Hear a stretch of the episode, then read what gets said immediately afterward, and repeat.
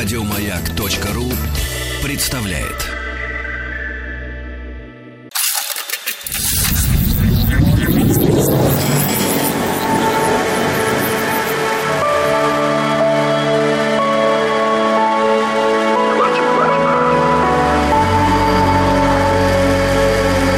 Стаховский лайф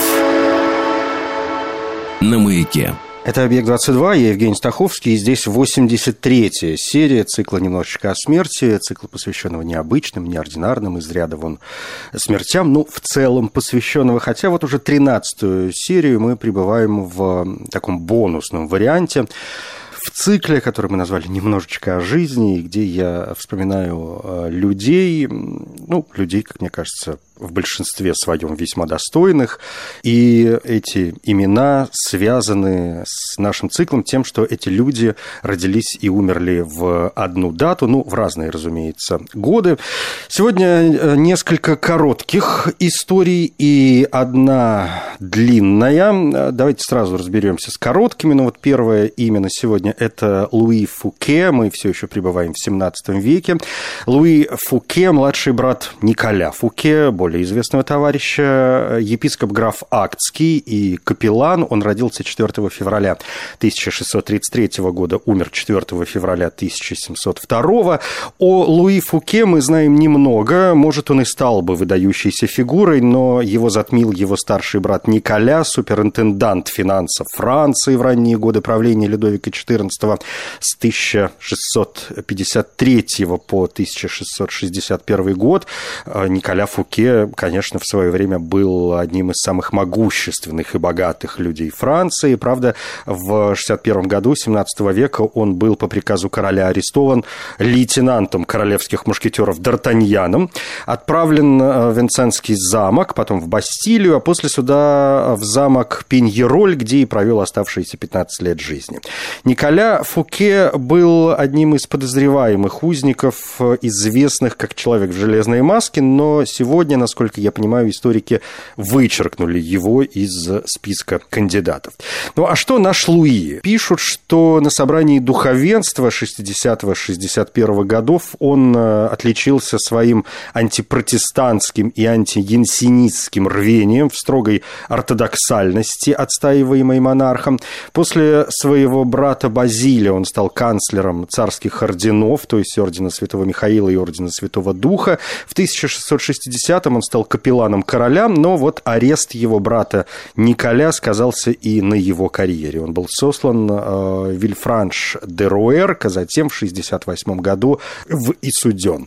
В итоге он смог вернуться в свою епархию, но остался под домашним арестом, и к концу своей жизни ему пришлось доверить управление епархией своему племяннику, отцу Шарлю Арману Фуке, который и руководил епархией до смерти своего дяди 4 февраля 1702 года. Луи Фуке умер в возрасте 69 лет. Второе имя – это Корнелис Эвертсен, голландский адмирал 17 столетия. Корнелис Эвертсен несколько связан с нашей предыдущей серией, но сейчас э, станет понятно, каким образом. Корнелис Эвертсен младший, это очень важное дополнение, он родился 16 ноября 1642 года, родился в Флиссингене в семье лейтенанта-адмирала Корнелиса Эвертсена старшего. У старшего была славная карьера, он был убит во время знаменитого четырехдневного сражения, битвы между английским и голландским флотами, битвы, прошедшей в Ла-Манше в июне 1666 года. Это одно из сражений Второй англо-голландской войны, и мы вспоминали эту битву буквально в прошлой серии в связи с именем адмирала Тьерка Хидеса де Вриса, бывшего вторым по старшинству в командовании эскадрой зеландского лейтенанта-адмирала Корнелиса Эвертсона-старшего. И после того, как Эвертсон-старший был убит в первый день сражения, Тьерк стал командующим эскадрой, оставшись на своем флагмане Грот Фризи. И вот Корнелис Эвертсон-младший родился в семье прославленного моряка. С Эвертсонами вообще все довольно сложно, потому что есть еще адмирал Йохан Эвертсон, это брат старшего и, соответственно, дядя младшего. Он, как и Тьерк Хидес де Врис, погиб при сражении в день Святого Якова, это август 66 года. У Йохана есть сын, которого тоже зовут Корнелис Эвертсон, и в русской традиции его принято называть средним а в английском языке он, например, Корнелис Эвертсон де Янгер, а наш Корнелис Корнелис Эвертсон де Янгест, ну, то есть такой самый младший. Вроде мы понимаем разницу, но все равно их порой путают. Ну да ладно. Чем знаменит наш Корнелис? Уже в детстве его э, прозвали Корнелис Маленький Дьявол за необузданный и вспыльчивый характер. В возрасте 10 лет, в 50 1942 году он отправился с отцом в плавание. Во время Второй англо-голландской войны в 13-летнем возрасте был захвачен англичанами, а поскольку он вроде как из приличной семьи, то, поговаривают, сам король интересовался, как он там в плену. Известно, что во время допроса брат короля, лорд-адмирал Джеймс, герцог Йоркский, спросил о пулевом отверстии в верхней части шляпы Корнелиса и попросил того извинить англичан за повреждение его одежды, на что Корнелис Корнелис сердито ответил, что вообще гордится этой дырой, только он бы предпочел, чтобы она была немного ниже, чтобы он не попал в плен. 24 апреля 1665 года Корнелис был лично королем Карлом II освобожден из заключения. Корнелис был принят э, в королевской опочивальне, его величество подал ему руку для поцелуя, задал много вопросов, касающихся войны, вспоминал о своих годах, проведенных за границей, и, конечно, вспомнил, как семья Эвертсона оказала Карлу поддержку во время его изгнания. Мы все помним эту заварушку с Кромвелем. Кромвель победил Карла II в битве при Вустере 3 сентября 1651 года, и Карл бежал в континентальную Европу. Кромвель стал, ну, в общем, правителем Англии, Шотландии, Ирландии, ну или окей, он лорд-протектор. И следующие 9 лет э, Карл провел в изгнании во Франции, Голландской республике и Испанских Нидерландах. В общем, Корнелиса отпустили, и после его возвращения в 1665 году он сражался в битве при Лоустофте. В июле стал капитаном э, Адмиралтейства Зеландии. В 66-м был капитаном флагманского корабля своего отца во время четырехдневного сражения. И в первую ночь он стал свидетелем смерти своего отца. И он также участвовал в битве э, в День Святого Якова, где был убит его дядя. Не прошла мимо и третья англо-голландская война в 1673 году. Вместе с Джейкобом Бинкесом он отвоевал Новые Нидерланды, включая Новый Амстердам. Когда он вернулся в июле 1974 года, его обвинили в непослушании, потому что Штаты Зеландии были не слишком довольны его завоеванием завоеванием, мол, ему было велено покорить остров Святой Елены и Каену, а его понесло черт знает куда. Ну, как бы то ни было, в январе 1675 года Корнелия становится контр-адмиралом Зеландии, в 77-м командует морской блокадой дюнкеркских пиратов, которые служили королю Франции. 20 сентября 1679 года он заместил своего покойного кузена Корнелиса Эвертсона Среднего на посту вице-адмирала Зеландии. 1 апреля 1984 года становится лейтенант-адмиралом Зеландии и верховным главнокомандующим Объединенного голландского флота, э, сменив Корнелиса Тромпа. В 1988 он командовал авангардом флота при вторжении штат-гальтера Вильгельма III во время славной революции. Вильгельм III, к слову, чуть ли не единственное подозрение относительно личной жизни Корнелиса, потому как женат он никогда не был, о его отношениях с женщинами ничего не известно, а вот с Вильгельмом III он был очень близок. Затем Корнелис командовал авангардом союзного флота в сражении при Бичи Хэт, и после 1690 года он уже не возвращался к командованию флотом, умер в 1700 шестом году и был похоронен в Мидлбурге рядом с отцом и дядей, а его сменил на посту лейтенант адмирала Зеландии его младший брат Гелейн Эвертсон. Еще парочка коротких историй, чтобы не выбиваться из ритма. Аояма Тадао. Пойдемте на восток. 6 сентября 1651 года он родился, был даймё, то есть крупным военным феодалом в период раннего Эдо в Японии. Ауяма Тадао был вторым сыном Ауямы Мунитоси, даймё из области Хамамацу, э, провинция Тетми, и родился в Коморо, провинции Синано. После смерти отца в 1600 1679 году он стал четвертым главой клана Ауяма и даймё Хамамацу. Он был женат на дочери Санада Набумаса, даймё из области Мацусиру в провинции Синано. Умер в 1685 году 6 сентября, то есть в день, когда ему исполнилось 34 всего-навсего года, умер без прямого наследника, и преемственность досталась Ауяма Тадасиге, сыну его младшего брата. Могила его находится в храме Дайтокудзи в Киото. И Эваристо Феличе дель Абако, 12 июля 1675 год, время рождения, Верона, место рождения, итальянский композитор, скрипач, виолончелист эпохи барокко. Э, родился в Вероне в семье известного гитариста Демиано Даль Абако. Считается, что он был учеником Торелли, у которого он учился играть на скрипке и виолончели.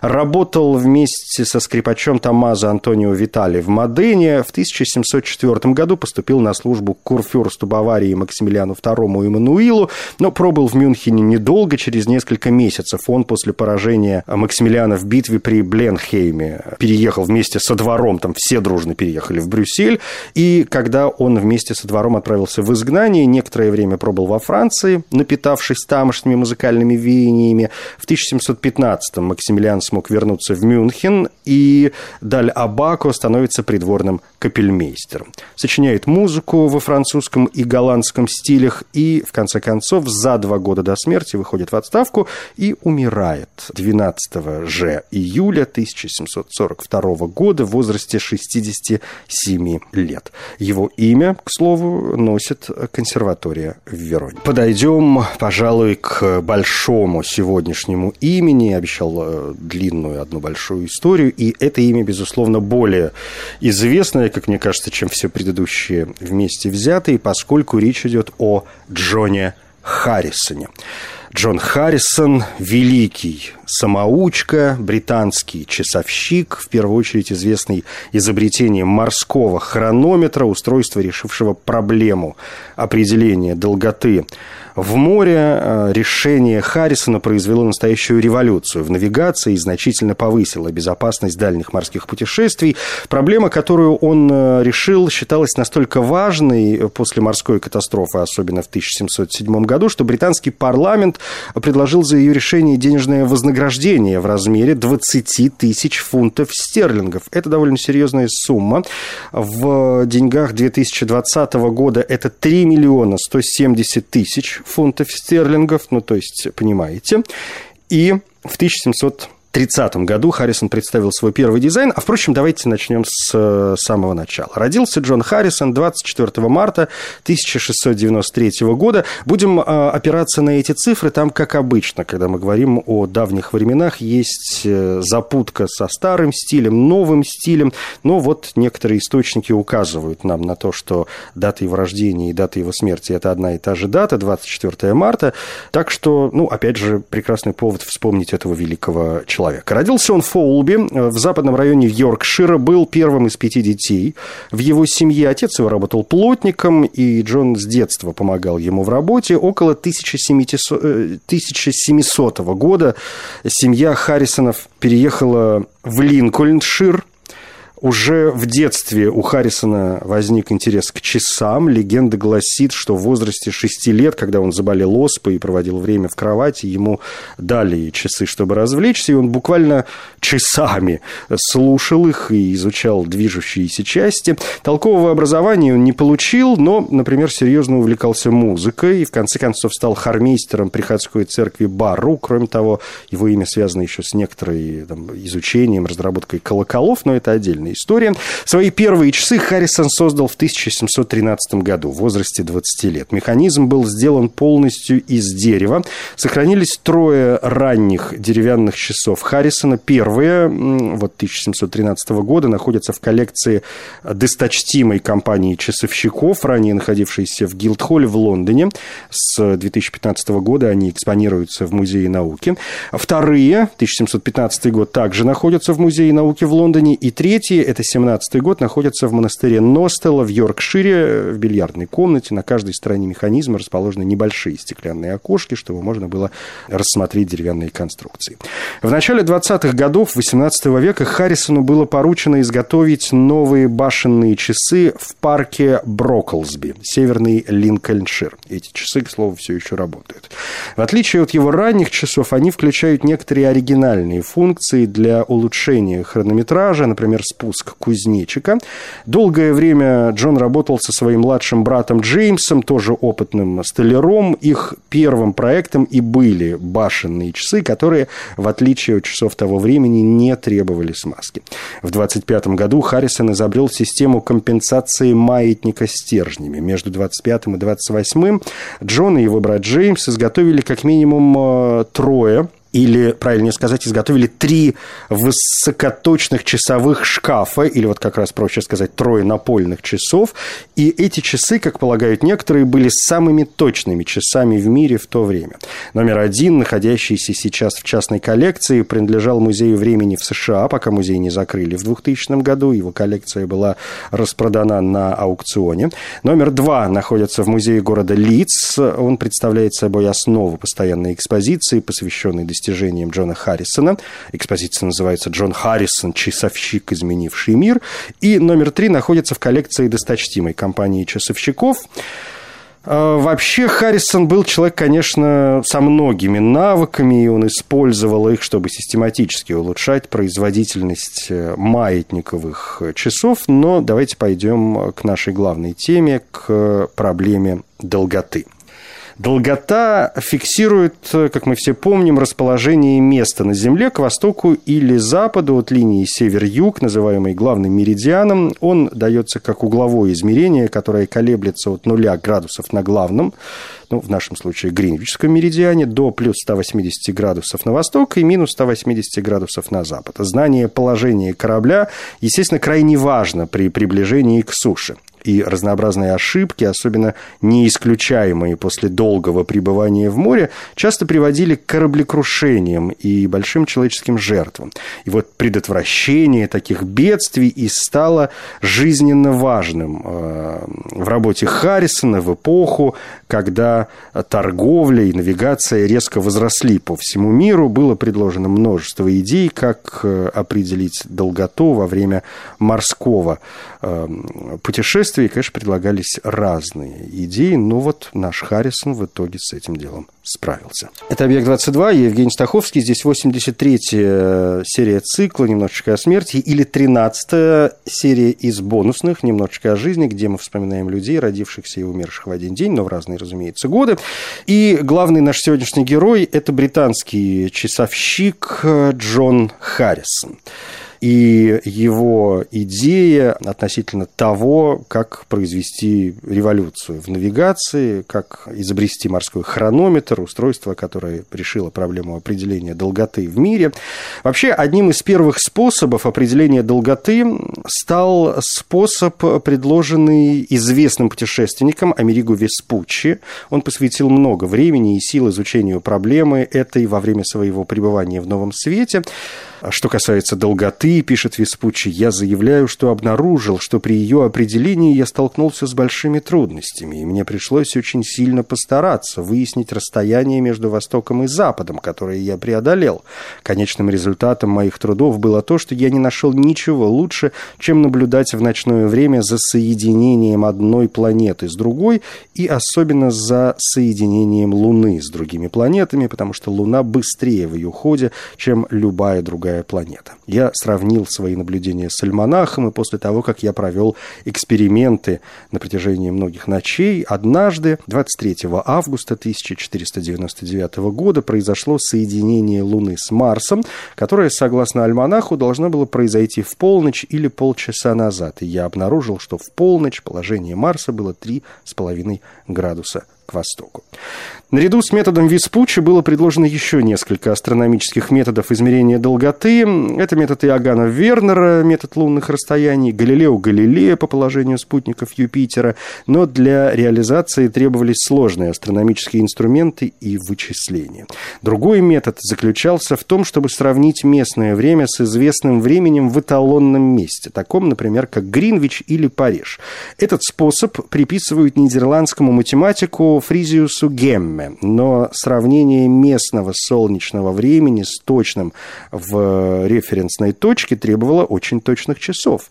И такие методы были проблематичными из-за трудности точной оценки времени в контрольном месте. Харрисон и решил эту проблему, выпустив надежные часы, которые могли сохранять время в исходном месте. Трудность заключалась в изготовлении часов, на которые не влияли бы перепады температуры, давления или влажности, которые оставались бы точными в течение длительных промежутков времени, сопротивлялись коррозии в соленом воздухе или могли функционировать на борту постоянно движущегося корабля. Многие ученые, в том числе, например, Исаак Ньютон, сомневались в том, что такие часы вообще можно построить, предпочитали другие методы расчета долготы, такие как метод э, лунных расстояний. Вот здесь можно сделать шаг назад. В 1720 году, в 20-х годах, точнее, английский часовщик Генри Салли изобрел морские часы, предназначенные для определения долготы, и предпринятое им решение позволило избежать температурной ошибки из-за теплового расширения. Это проблема, которая затрагивает стальные пружины маятника. Но часы Салли сохраняли точное время только в спокойную погоду, потому что колебания маятника зависели от качки и крена корабля. Тем не менее, его часы были одними из первых серьезных попыток найти долготу таким образом. В 1730 году Харрисон разработал морские часы, чтобы побороться за премию «Долгота» от британского парламента, да, ту премию, о которой я вспоминал в самом начале. Он отправился в Лондон в поисках финансовой помощи, представил свои идеи Эдмонду Халли, королевскому астроному, который, в свою очередь, направил его к Джорджу Грэму, главному часовому мастеру страны. Грэм, э, должно быть, был впечатлен идеями Харрисона, потому что он одолжил ему денег, чтобы тот мог построить модель своих морских часов. Поскольку часы были попыткой сделать морскую версию его деревянных маятниковых часов, которые работали исключительно хорошо, он использовал деревянные колеса, роликовые шестерни и свою версию спуска кузнечика.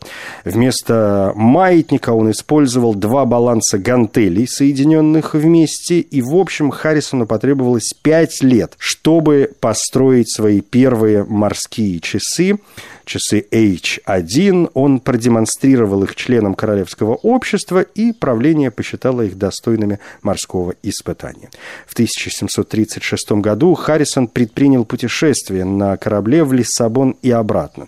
По пути туда часы сбились со времени, но в обратном путешествии показали себя хорошо. Эта поездка не была трансатлантическим рейсом, требуемым Советом долготы, но правление было достаточно впечатлено, чтобы предоставить Харрисону 500 фунтов стерлингов для дальнейших разработок. Харрисон переехал в Лондон к 1737 году и продолжил работу, в итоге предложив второй вариант H2, вариант уже более компактный и более прочный. В 1741 году, после трех лет строительства и двух наземных испытаний, H-2 были готовы. Но к тому времени Британия воевала с Испанией в войне за австрийское наследство, а механизм считался слишком важным, чтобы позволить ему попасть в руки испанцев. В любом случае, Харрисон внезапно прекратил все работы над этой второй машиной, когда обнаружил серьезный конструктивный недостаток в системе баланса. И именно это привело его к принятию новых решений, третьих морских часов. H 3. Правление предоставило ему еще 500 фунтов, и в ожидании окончания войны он приступил к работе над H3, провел 17 лет, работая над этими третьими морскими часами, но, несмотря на все усилия, они все же все равно работали не совсем так, как он хотел. В начале 50-х годов 18 века он разработал точные часы для собственного использования. А, они были сделаны для него часовщиком Джоном Джефферисом. Эти часы были не только первыми, у которых была компенсация за перепады температуры, но также содержали первый миниатюрный плавкий предохранитель дизайна Харрисона, который позволил часам продолжать работать, пока их заводили. Постоянные разработки и усовершенствования привели к появлению первых морских часов Харрисона, теперь известных как H4. Они были размещены в серебряных парных футлярах диаметром около 13 сантиметров. Спиральная стальная пружина внутри латунного цилиндра обеспечивала 30 часов работы. На создание этих первых часов ушло еще 6 лет, после чего Совет Долготы решил испытать их в рейсе из Портсмута в Кингстон на Ямайке. Корабль отплыл из Портсмута 18 ноября 1761 года. Харрисон, которому к тому времени было 68 лет, отправил в это трансатлантическое испытание своего сына Уильяма. Перед отъездом часы были проверены Робертсоном, магистром Академии в Портсмуте, который сообщил, что часы при дневных наземных испытаниях потеряли 3 секунды или 24 секунды за 9 дней в среднем солнечном времени. Когда корабль достиг пункта назначения после исправления первоначальной ошибки в 3 секунды в день и накопленной потери в 3 минуты 36,5 секунд с ежедневной скоростью в течение 81 дня и 5 часов рейса, то было обнаружено, что они на 5 секунд медленнее по сравнению с известной долготой Кингстона, что соответствует ошибке в долготе 1,25 минуты или приблизительно одной морской мили. И, конечно, это было достижение. Уильям Харрисон вернулся в Англию 26 марта 1762 года, чтобы сообщить об успешном исходе эксперимента. Старший Харрисон после этого ждал призов 20 тысяч фунтов стерлингов, но правление почему-то было убеждено, что точность могла быть просто удачей и потребовало еще одного испытания. Кроме того, правление не было убеждено в том, что хронометрист, которому потребовалось 6 лет, выполнил тест практичности, требуемый законом о долготе. Харрисоны, конечно, возмутились и потребовали причитающиеся им премии, но в итоге это привело к решению парламента выплатить им 5000 фунтов стерлингов за дизайн. Конечно, Харрисоны отказались, но в конечном итоге были вынуждены совершить еще одну поездку в Бриджтаун на острове Барбадос, чтобы закрыть вопрос.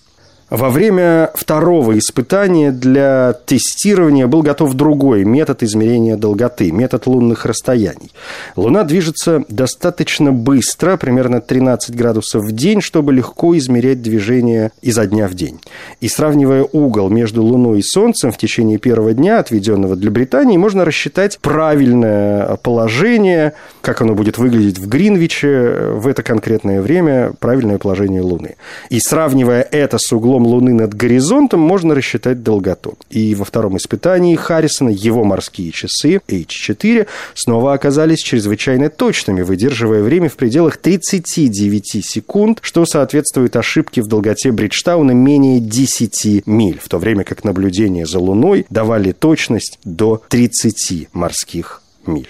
Новые результаты были представлены на заседании правления в 1765 году. Но они снова были приписаны удаче. И снова этот вопрос дошел до парламента, который предложил 10 тысяч фунтов стерлингов, а вторую половину после того, как все это войдет в жизнь, после того, как часы можно будет воспроизвести или, попросту говоря, поставить их производство на поток, было принято решение, что, мол, одни методы дополняют другие методы, и поэтому Совет долготы в итоге решил, что награды должны быть присуждены как Харрисону, вот эти самые 10 тысяч фунтов, так и исследователю Луны Тобиасу Майеру 3 тысячи фунтов, правда, уже посмертно, и другим товарищам, э, которые участвовали в разработке лунного расстояния. Харрисон начал работать над своими вторыми морскими часами, известными как H5, пока проводились испытания первых, которые, по мнению Харрисона, вообще стали попросту заложниками Совета. И через три года Харрисон, окончательно устав от ощущения, что его попросту используют, и что он попал в сердце какого-то заговора, решил заручиться помощью короля Георга III.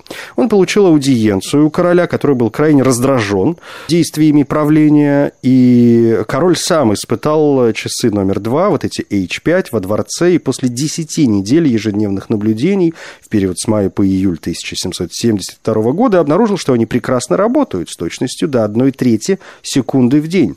Затем король посоветовал Харрисону подать прошение в парламент на получение полного приза, а не то он сам туда явится. И, наконец, в 1773 году, когда Харрисону было уже 80 лет, он получил денежную награду еще в размере 8750 фунтов от э, парламента за свои достижения, но так и не получил большую официальную награду. То есть в общей сложности Харрисон получил 23 065 фунтов стерлингов за свою работу над морскими хронометрами. 4315 в виде пошлин от Совета по долготе, 10 тысяч в качестве промежуточного платежа за H4, 8750 от парламента в 1773. Все это дало ему необходимый доход на протяжении большей части его жизни. Ну, вот в ценах 2007 года это эквивалент примерно 450 тысячам фунтов, но надо понимать, что все его затраты на материалы, на субподрядные работы с другими часовщиками должны были оплачиваться им лично уже из этой суммы.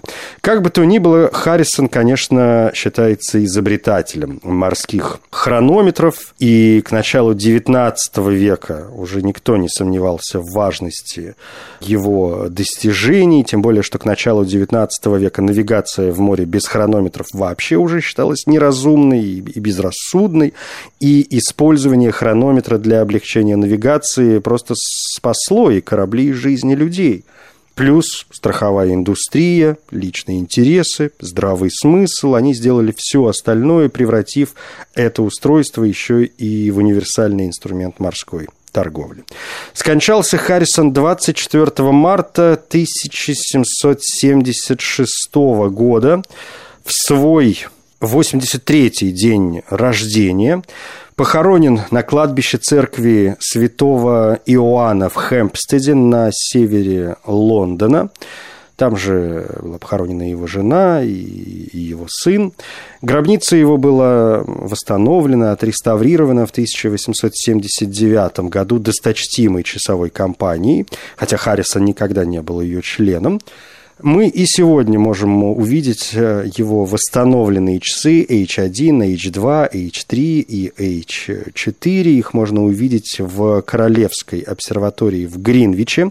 H1 H2 и H3 все еще работают. H4 находится в законсервированном, в приостановленном состоянии, потому что в отличие от первых трех им требуется масло для смазки, они такие не вечные. H5 принадлежат досточтимой компании часовщиков в Лондоне. Ну, и я уже сказал, что с 2015 года эта коллекция экспонируется в Музее науки в Лондоне.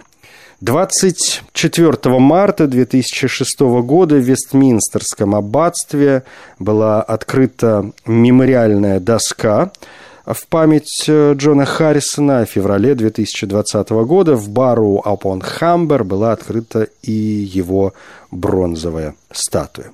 Ну, вот такая длинная, но, мне кажется, очень примечательная история. История жизни и работы Джона Харрисона. Конечно, я подал ее в очень сокращенном варианте, там а, множество параллельных, как обычно это бывает в жизни выдающихся людей, множество параллельных моментов, но каждый сможет обнаружить э, их сам, написано довольно много, есть и документальные фильмы, и книги, в общем, чего только нету. Я тут, как обычно, накидал крючочки, за которые можно зацепиться и дальше уже двигаться своим собственным курсом. Все, пожалуй, на сегодня, 83-я серия. Не забывайте о том, что, конечно, у нас есть и подкасты, и все предыдущие серии вы можете найти и на сайте радиостанции «Маяк», и в подкастах, например, iTunes, и в разных других источниках. Все это не составляет труда. У объекта вообще довольно много разнообразных подкастов и Стаховский лайф, как лайф в некотором смысле существует и музыкальные, и концертный зал, ну, в общем, все на свете, да, что тут э, перечислять. Это «Объект-22», я Евгений Стаховский, спасибо.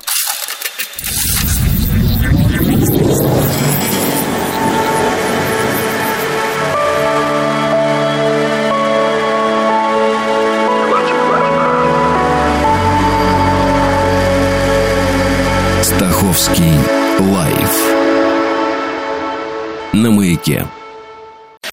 Еще больше подкастов на радиомаяк.ру.